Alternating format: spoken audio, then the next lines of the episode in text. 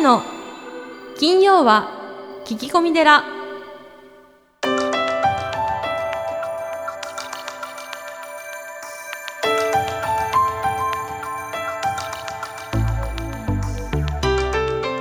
ようこそ。架空のテラスタジオよりお送りする長谷の金曜は聞き込み寺。ナビゲーターの南雲もぐなです。群馬県太田市は随願寺住職であられる長谷さん。今日もよろしくお願いいたします。はい、よろしくお願いします。えポッドキャストネームマロさんですね。はい、えー長谷さんこんにちは。はい、こんにちは。え素朴な疑問ですが仏様と観音様の違いは何ですか？え子供に聞かれて答えられませんでしたのでぜひ教えてくださいと。うん。かなりアバウトなですね 質問なんですけど。いや確かにだけどね。私あのーまああの神奈川の方に住んでて、はい。たまに電車で、はい。あの大船駅ああ、大船観音。え大船観音がまあはい。見えるわけですよ。ああ、なるほど、なえるほど。非常にこう、うん大きな観音様で、うん、まあ、見るたびにうわあ素敵だなーなんて思うんですけど、ね、そのか仏様と観音様の違いって確かに知りたいなと思うわけですけど、うん、うん。はい、まずあの仏様という言葉が何を意味指すのかあの、ちょっとわからないんですけども、確かにね。う、ん、非常に例えば亡くなられた方をね仏 仏様とも言いますし言ったり、まあ、はい。あの仏像とか、まあ、あの実際そのお釈迦様という方は、はい。あの実際いらした方なんですけども、はい、えーその化身といいますか、まあ、はい。仏教ではそのさまざまなその役割というかう、ん。うーんその能力によってねはい。いろんな仏様がいらっしゃって、はい。まあ、大きく分けるとその如来菩薩明王天部などに分けられるんですけどもよく言うこう如来様はい。何々如来様というのは簡単に言うとその一度お悟りを開かれてそして天に昇られてもう戻ってこないという方がうん、えー如来様。はい。そして菩薩様、まあ、観音菩薩とかですねあのたくさんありますけども菩薩様というのは、えー一度お悟りを開かれて、えー天に昇るんだけれども、うん。えー下脱されるんですが、えー苦しみ悩む人々を救われるために再度この世に戻られたと、そういう、まあ、あー方。これを菩薩様というふうに、えーおっしゃってですね、はい。えーその中のその観音菩薩、えーだと思うんですが、はい。観音様というのはその よく言われる、えー十一面観音とか、まあ、随願寺はあの十一面観音がご本尊なんですけれども、えーへ十一面観音様とかさまざまな、えー小観音とかですね、えーその功徳によってーお名前があるんですが、はい。えーよく言われるのはですね観音様の功徳というのは108回、えー例えば観音のだらにですねうん。オンマカケロニカソワカというだらにがあるんですけども、はい。えーこの仏様に通ずる、えーお言葉、えー仏の声と言われてますが、えー108回それを唱えると、えー五逆といってあらゆる罪が、うん。取り除かれてそして臨終の際に、えー実法の仏から、えー阿弥陀の如来浄土に生まれることができるとかですね。さまざまなその功徳がありまして、はい。えーそういう悩んだり苦しんでる方をですね、うん。音を音ってこう、えー、大体こう聞くものじゃないですか、そうですね。はい。でも音を見るというふうに書くのは、ね。あの花火と一緒でですね、はい。えーこう花火がドーンと鳴った時うに、ん。えー実際その音が来るよりも先に、うん。えー見る方がこう花火のね、はあはあはあ。あの光を見れて、はい。そして音の音よりも早く悩んだり苦しんだりしてる人にこうところへ行っへてー。救うというのが、まあ、観音様の、まあ、趣旨ですよね。あそうなんですね、ええであの日本で一番お参りが多いのがはい、浅草の観音様じゃないですか。あまあそうですよね、ええ。でやっぱり観音様ってこうひ日本人にはい。非常に好かれてるというか、うんうん。合ってるというか、まあ身近にいらっしゃる。ええ。で古来昔からですね、ええ。やはりその日本中に観音様いらっしゃってもう浅草の浅草寺さんから、はい。五国寺さんから、はい。えーまあ、鎌倉の長国寺さん、えー、南雲もぐらさんが好きな 大船観音からですね、観音はもうえー京都の清水寺もそうですし、はい。三十三間堂もそうですよね。で醍醐寺さんもそうですし大阪の四天王寺もう奈良の薬師寺東照大寺と もうあらゆるですねもう国宝のお寺さんもはい。観音様祀られてるんですよ。で長谷さんの随願寺も十一面観音うん。言ってましたもんね。そう体内物は千手観音でねやはりその観音様というのは、あのーまあ、水の仏様でもあるのでそのはい。農地とか、あのーこう耕すうん。うん水がこう人々の人々の生活にねこう潤いを与えるような場所にもやっぱり観音様多いですよね。ああそうなんですね。はいや今日はですね今ちょうど5分なんですけど、い、うんもう駆け足でその仏様と観音様の違いについてね教えていただきました。あのー僕らがよく読むお経に「えー大悲心だらに」という、えーお経があるんですけども、はい、これもあの観音様のおお経でですねどんな意味があるんですか？あの正式に言うと「千手宣言観音菩薩、えー広大円満無義大悲心だらに」っていうんですけれども、はい、あの観音様の功徳を、はい。お功徳とか慈悲をですね、うん。説いてる「だらに」と言いまして。さっき言いましたあの真言のお経ですね。はい、はい。ねってことなんですね。うん。いや勉強になりました。長谷さん本当にありがとうございました。か 多分マロさんも。っていうのがねえ厳しいよね。え。マロさん喜んでると思います。さあそして、まあ、2019年最後ですね、はい。えー今月12月のゲストはすごいですね、えー元マルサえー現在僧侶の上田二郎さんです。はい。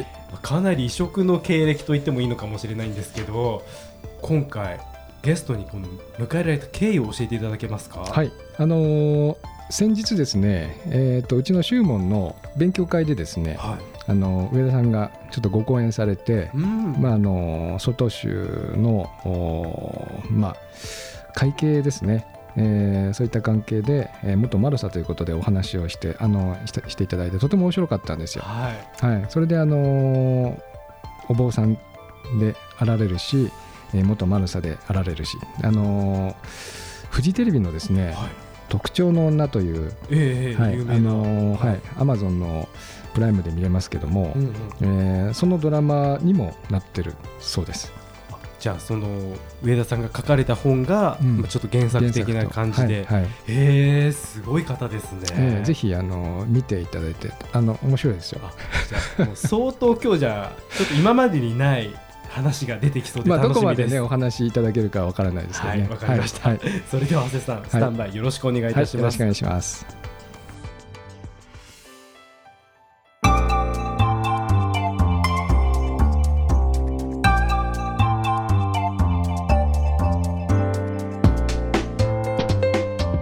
今月のゲストは元マルサ現在僧侶の上田二郎さんです。よろしくお願いいたします。よろしくお願いします。えー上田さんとは先日宗門の研修会にて初めてお会いさせていただきましたちょうどその時は宗教法人の税務と会計というう固い内容だったのですが上田様の書籍を読ませていただきまして元マルサえーということで大変面白いといいますか、えーすごい世界をおこう見てこられた方だなというふうに非常に興味が湧きました、えーフジテレビの特徴の女というう題名でドラマ化もされておられます、えーせっかくお知り合いになるご縁に恵まれましたのでぜひインタビューをお願いしましたところ快く快諾いただきまして今回の収録になりました。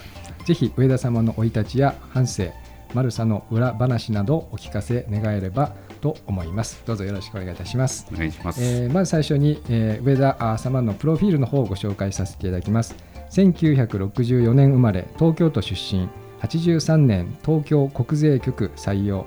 千葉県内及び東京都内の税務署勤務を経て88年に東京国税局査察に配属。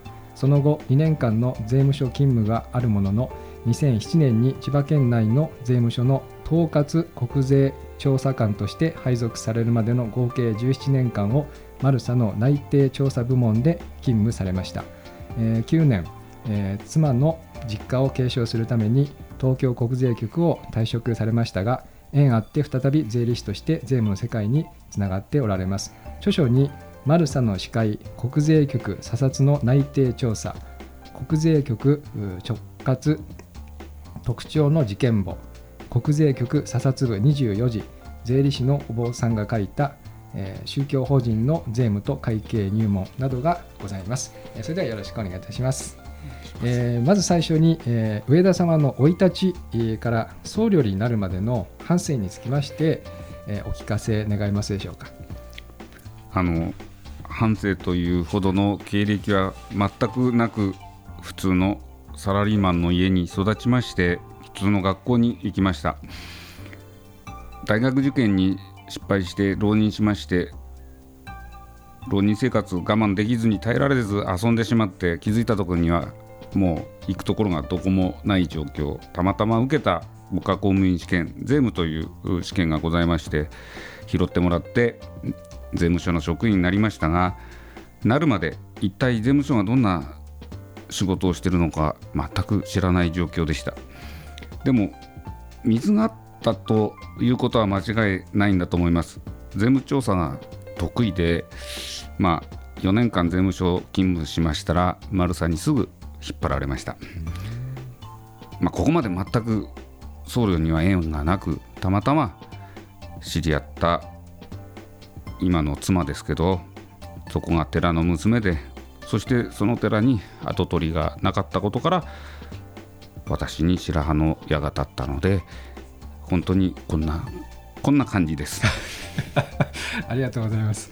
あの先生のあの研修はですね非常にあのお堅い題で、まあ、あの裏話がたくさんあの聞けてですね僕は大変あの楽しかったんですけれどもあの映画「マルサの女」ですね伊丹十三監督私もあの拝見させていただきましてあの宗教法人も出てきますしあの大変、まあ、楽しかった、まあ、エンターテインメントですけれども、えー、楽しかった覚えがあります、えー、それからあのドラマですね。米倉涼子さんの、えー「情けの女」もですね非常にあの感動的な、えー、最後で、えー、こう涙した覚えがあるんですが「あのマルサの女」という映画はもちろん先生もご覧になってますよね。はい、あれはあのアカデミー賞をこう総なめした作品なんですけどもあれは実際とは合ってるんですか？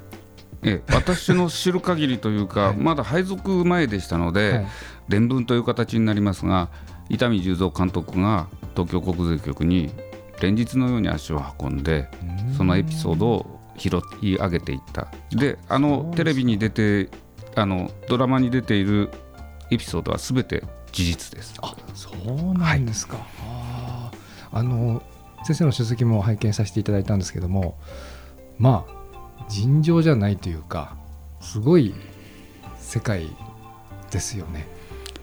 あのなかなか想像ができないような世界です。あの自分もよくあそこで17年いたなと、うん、本当に今でも思います、勤務時間本当に長いですしあまり言うと怒られちゃうかもしれませんがかなりブラックです。残業がつくわけでもないし、つかないですか？あんまりつきません。やった10分の1つくかな。そんなもんだと思いますが、はい、あの朝から晩まで。朝6時に家出てって夜11時前に家が帰ったことはないです。土日もほぼ半分以上は出勤でした。17年間。はい。だから母子家庭でした。あの書籍の中で、えっと、次男さんですかね。次男さんがこう発作で入院された時に、はい、えー、非常にこう寂しい思いとして、まあ、お父さんに会いたいということで玄関でずっとこう待ってたみたいな、そこでこう先生が帰られて涙したみたいな、もう本当にあれですよね。あの尋常じゃない世界。そうですね。警察に、まあ、捕まって交番に連れてくるとか。でそこでなんていうんですかねこう内容を明かせないとかですね、はい、すごいですね。ねあの次男の入院の時は本当に辛い思い出として残ってますね。もう帰ったのが朝出かけてってどうしようもなくて11時近くになってやっぱり帰ったらおばあちゃんが玄関で待っててお兄ちゃんがパパ帰ってくるまでここで待ってるって言って玄関で毛布をかぶって寝てたのを見た時に、まあ、妻は次男に寄り添って入院しちゃってますんで、はいはい、これは何をしてんのかなと本当心が強く締め付けられてでもまた次の日もまた6時には出ていかなきゃいけないんでそれは今思い出してもなかなか辛い思い出で残っているぐらいまあ辛い仕事でしたね。こういう本当ねこう皆さんのような方が一生懸命こう撮影をされてるんだなと思ってこう感動したんですがあのー 書籍の中で、えーまあ隠語といいますかあのーまあ書籍を読んでいると分かるんですけどもたくさんあの普通じゃない言葉がたくさん出てくるんですがあのいくつかご紹介していただいてもよろしいでしょうか？はいはい、あのまあ隠語というか常にですね人に何をしてるのかバレないようにいつもこう隠語で話すんですね。だからターゲット自身もそうだしその周りの人もそうだし査察の中でも隣の部分にも何を追っかけてるのかバレないようにしているんでいつも隠語なんです。同僚も。同僚に対してもです。ですからもうあれといえば今追っかけてる A の案件。それといえば B の案件。それは自分たちの中では決まってるんですね。主語は絶対に言わないんです。特にあのそれはもう徹底的に癖をつけられていまして例えば銀行に調査に入りますと銀行は顧客を守るために必死なんですね。はい。えー査察が来たとどこを狙ってんだ？実際どこの狙ってるのかわからない。それで盗聴マイクをかけとくんですどこを狙ってんだろう。国税局にですか？はい。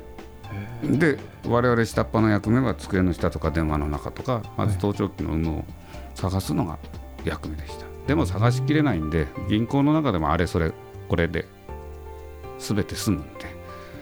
そういう意味で隠語が発達したんだと思って普通の人が聞いたら何を話してるかわからないように発達したのがもともとの歴史ですね。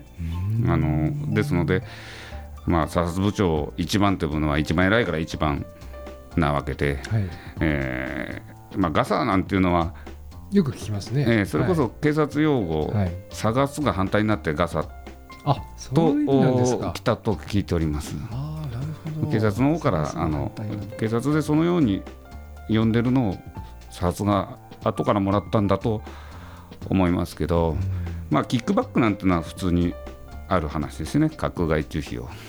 振り込んでそれを自分で下ろしに行って戻しちゃう。もしくは下ろした相手の会社に社長に持ってこさせる、そんなあーまあ普通の世界では使わないような、うん、言葉を使っているんですがもともとは必要性があって内定がどこにもバレないようにいつも運動を使って話しているのからこういうものがみんな出てったんだと思います。まともに主語を使って喋りません。あのテレビの中でこう内定調査官ですか、はい、もうその方たちがもう何ヶ月もかけて調べたものが、まあ、最終的に査察に入るはい、わけですよね、はい。そこまでは一切情報を明かさない。そうですね。あのもうそれこそ一昔前まではですけど隣の部門も何を誰を追っかけてるのかわからない。ですので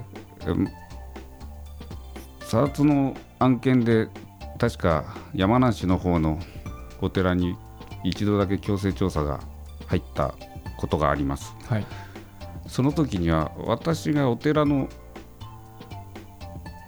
嫁がお寺の娘であることは知っていたんで私は強制調査の担当からも外されました。全く遠くに遠ざけられてました。びっくりしましたね。え？そんなことやってたのか。ままさに隣の部門でした。だからあいつにだけは絶対バラすなよと排除されたんだと思いますけど。お互いお互いもあれですね。全部調べ尽くされてる。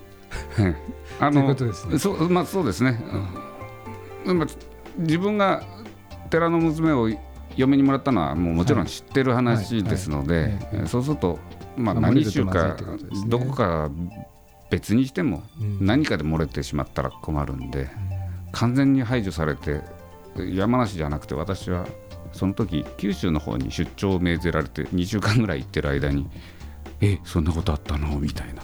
そうなんですか。そのくらいえー秘密を厳守します。1年とか2年かけて内定していきますんでそれが着手前にバレてしまうと全てが無駄になっちゃうんで一切バレないようにしている。まあ自分たちの仕事のガードっていうんですかね。ですから後ろの隣の部門の人間が席をと後ろ席を取ると書類パターンと隠します。見てた書類バサッと。そのくらい最初に赴任した時はびっくりしましたね。後ろ取ると嫌な顔して見られてブラーンって近寄るんじゃないって感じで書類閉じますえっ、と500人ぐらいいらっしゃるんでしたっけ？500今500ちょっと超えてると思いますが、まあ、当時行った時は350ぐらいでしたけどあそうですか、ええ。増えたんですね。膨らんでいきましたね。私がいる間にはどんどん膨らんでいきました。でその方が内定の方がまあ34人で、まあ、チームを組んでやってると。半分が内定班ですので。で。半分、まあ、250と250みたいな感じでその中で4人から5人が1チーム。で部門ごとに内定班が編成されていて隣の部門その先の部門、まあ、自分の同期がどこの誰を追っかけてるのか全くわからない。聞きもしないし言いもしません。でも日本中の、まあ、脱税を、まあ、摘発するわけですよね、はい。500人って少なくないですかあそれ東京国税局だけが500人ですのあで東京国税え局だけです。各国税局に。あそういうことですね。え丸さがありますんで、まあ、東京が一番大きいんです。3分の1ぐらいは東京にいると思いますが、まあ、名古屋にも大阪にも札幌にもあそういうことなんですね。仙台にもあ各国税局にその部隊があります。まあうん、近いところを狙っていかないとはい。やっぱりしょうがないんで。ただうん。地方の人が東京に出てきたりもしたり先取り特権なんです。面白いことあ自分が見つけたに自分が見つけたら。ものがはい。どこの地域でも、はまあ、その方が担当する、ねその単調があればっていうことなんですけど、うん。あ店があったり人がそこに住んでなくてもその店の1店舗が東京にあるよ。本社は札幌だよでも札幌に強制調査をかける権限を持ってます。た単調って何ですか？ああ単調っていうのはあの、まあ、脱税の何にもないとこから拾ってくるわけなんではい。この人は何か脱税をしてそうだなという単調です。単調。それが何になるかはいろんなものがあって例えばテレビに出ていてこの人儲かってそうだな。うん。申告額あってそうだな。これも一つの単調になるわけですね。あ。あなるほどなるほど、ええ。でまたあの一昔前でしたら加盟の預金だとか結構銀行にありましたんで銀行調査をしてるとなんか変な預金あるぞ。これ誰のだっていうとこの人の加盟預金だと。そうなればこのお金は何でできてきたんだ？うんそれも単調になる。あとは垂れ込みですよね。国税局に、まあ、年間1万件ぐらい脱税情報が入ってきますそんなに入ってくるんですか、はい。はあそれを全部一手に引き受けてるのが査察です。あそれはもう大きな脱税からあはい、小さな脱税からうん。経理不正ぐらいのものから全部入ってくるんですけどそれを通報してきた人でもわからない大きな脱税を感じ取る能力があるとその電話って受けられないんですよね。この人の話してるのはこの不正経理のこんなちっちゃいところだけどこの会社全体紐解いていくと査察案件になるぐらいの大きな事案になるかもしれない。つまりはあの電話を聞く人間に能力がないと探知を拾いきれないんで全部電話の通報は査察部で受けています。その査察になる案件っていうのは、まあ、テレビなんかですと、まあ、大体3億とかはい。5億とかそんな話が多かったですけどやっぱりこうそのその大きさのもの。あの大口と悪質その両方あが悪質もあるんですね、うん。あって基準なんで、まあ、金額的な基準は東京とか地方とかで同じ基準ではないと思うんですけどまあおおむね1億円を超える脱税をしたら査察にいつ寝られてもおかしくないとそう思ってってもらえば間違いないと思います。あの書籍の中で先生がこう、まあ、ちょっとあのエッチなサイトをこうずっと見てたら後ろであの部長があのいかけげんな顔をしていたっていう あれは僕あれですか？あの言わないわけですね。あのそれはあの部長査察部の時の話ではなくええ査察部はあの一応もっとインターネット大きく見れるんですはい、あれはあの税務署の時の特別調査部門の統括官の時にの話なんですね。あ。そうなんですね。え。え。で、税務署は各担当者の机の上にパソコンが置いてあるんですけど、はい、そのパソコンはインターネットがつながらないんです。セキュリティのために。ええ。はい。まあ、セキュリティか仕事中にインターネット見せる必要がないと思ってるのか、はい。はい。その辺は分かりませんが、会計課のところにある1台だけがインターネットでつながれるわけですね。そうすると私は会計課のところまで行ってインターネット署に1台しかつながれないインターネットを見てるわけです。そうすると各部門が見に来るわけです。はいで私は いつもピンクサイトのはい毎日出勤状況が出てくるんでそこをアウトプットしてうん毎日取ってたわけですね。そうすると後ろに女性職員だとかうんが3人4人並んでるわけですよね。あの人何やってんのっていう話になったんだと思います。でその時のまた会計係長が女性でえ美人の女性係長でええ。その人が私の席まで来て統括ちょっといつもピンクサイトを収集なさっている噂が立ってますかがと言われてですね、ちょっと待ってくれ。俺統括特別調査部門の統括官だよ特別調査部門っていうのはピンク管理してんだけどそれ分かって言ってる？趣味じゃないよ。なんで会社来てそんなことやらないの？って言ったのがその時の話です。え なるほど。サーツはもっと自由に見れます。あそうなんですね。サーツはあのもっとセキュリティかかってませんので、ええ。サーツはもうそういうのを見るのが仕事ですから、いつも監視してます。インターネット上もそれを専門に監視している部隊もありますあそうなんですね。あの先ほど言ったあの電話を受ける部隊はい。の机の上はもうピンク雑誌から何から全部積んでありますから。あそうなんですね。あの、まあ、日本中でほぼ発刊されているえ雑誌は全部えネット全部持って。る。うん。だからピンク雑誌ざっと積んでありますから。へ知らない人見たらここは何の職場だと思うような そこから切り抜くわけですね今どんなピンクが流行ってるとかえなるほど。まあでも大変なお仕事ですね。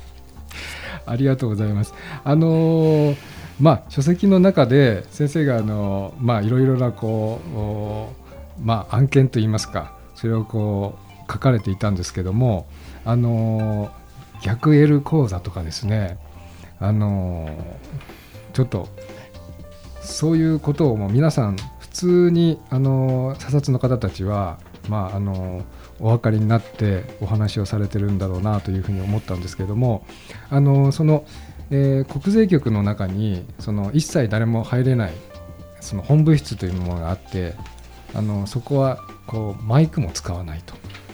肉声で喋る。そうですね、はい。あのじ事件事件説明といって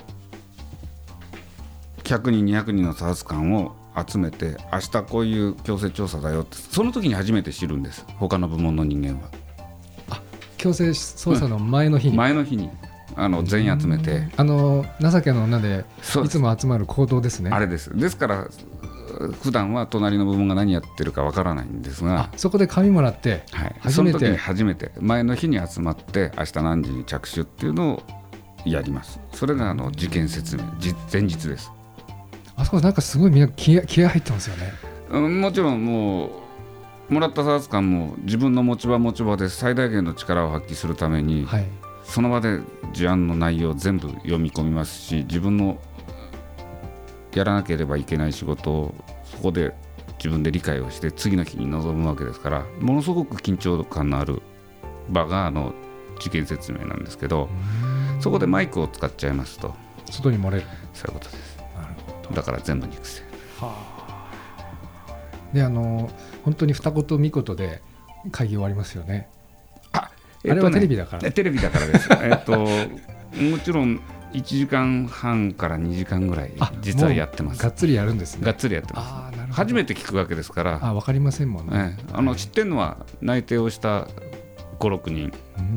それとその事案を嫁にもらった実施の担当の部門全員知ってますから20人ぐらい。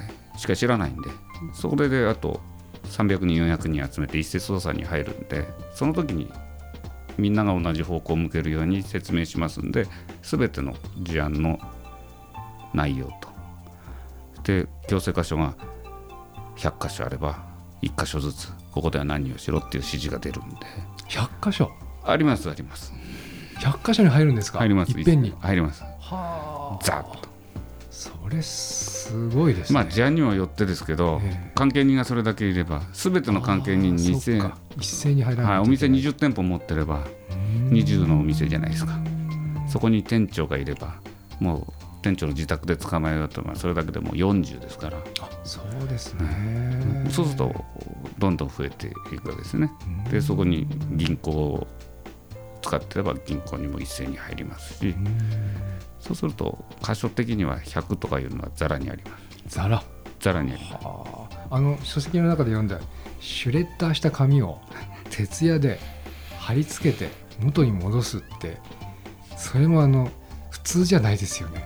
普通じゃないですね。あの、ええ。普通じゃないんで私もわ若気の至りで普通じゃないよと言ったら出ていけと怒られましたけど、ええ。あのあれはピンクのお拍子を追っかけてる時で影のオーナーがいてそれで、まあ、影のオーナーなんで本人かもわからない。申告もしてないから店の利益もわからない状態でまあ、何か証拠をつかまおうと思ってゴミを拾って帰ったんです。はい。それよくあることなんですか？あります。テレビであの4袋も5袋も持ち帰ってましたけど、はい。あ普通にある普通にあります。その時もパッとゴミを置いてったのがどれかわからないじゃないですか。だから暗闇でですね、ええ。だからはい全部持ってくる。この辺絶対そうだっていうのを45個持ってはあ。いってまあその中からまずこの袋だったということを見定めて中を見たら、まあバケツで3倍ぐらいのシュレッダーくずがあったんですけど、ええ。昔シュレッダーのくずってラーメンって言っていませんでした、はいはい。言って言ってました？ちょっとあの貼り付けやすかったあのサーツではとにかくシュレッダーのこと自体をラーメンってラーメンって言うんですかこれもこれも隠語なんね。なのかもしれませんが、はいはい。本当にでもこんなラーメンみたく出てくるんですね。そうですね、だから今のみたくこう裁断が細かくないんで、えこう重ねていくとえまあわかる。何かが分かる可能性がある。それぐちゃぐちゃになってますからはい。ね、徹夜で張り込みして3日目ぐらいですから、え。それで持ってきたら今度チーフがそれを貼り付けてジグソーパズルのように解明しろっていうわけですよ。あの若かったんで申し訳ないけどシュレッダーっていうのは人間が分からなくするためにする機械ですよと。これやって何何になるんですかと言ったらやる気のないやつが出てけもうそれで終わりでしたね。もうまあそれで私もふてくされて出てったんですけどもう帰れる夜中3時ぐらいですから帰れる時間じゃないんで近くのサウナで風呂入って頭を冷やして帰りました。帰って結果が気になって何か見つかりましたって他の先輩に聞いたら電話一本出てきたぞ。でも結果的にはですけどその電話はもうすでに掴んでいる電話で何も進展はなかったんですけどそれでもやっぱりああ査察ってこういうところなんだなここまでやらないといけないんだなっていうのはもう今でも忘れられない記憶でまあその後私が査察で長く生きてこられた事件の一つですラーメン事件ラーメン事件です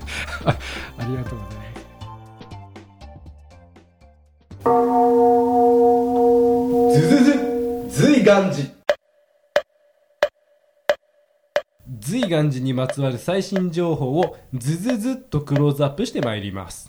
行事のご案内講演会コンサート情報エトセトラさあ今週は何でしょうか？はい、えー1月25日森田こども園2階ホールにて、えー子どもたちの健やかな脳発達のためにというふうに題しまして、えー東北大学スマートエイジング学重点研究センター副センター長東北大学加齢医学研究所教授医師であられます、えー滝康之先生にお話をいただきます。はい。まあ簡単にまあどんなお話を聞けるんでしょうか？あのー前にもですね、えー東北大学の川島隆太先生にはい。お話をいただいたんですが、えー同じ加齢医学研究所の教授であられる滝先生あのテレビとかですね、うん。えー書籍もたくさん書いておられまして、はい。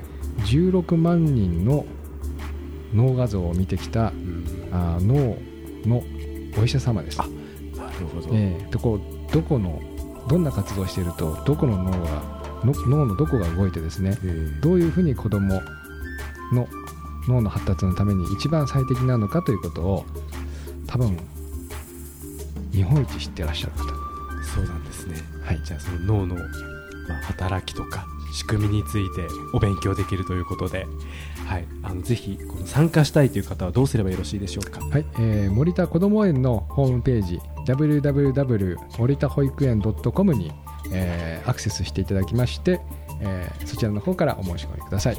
はい。ありがとうございます。以上ズズズ随願寺でした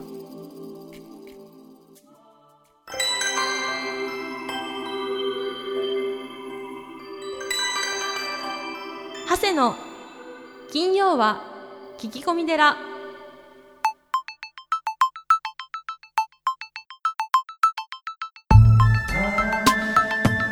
長谷の金曜は聞き込み寺。いかがでしたか？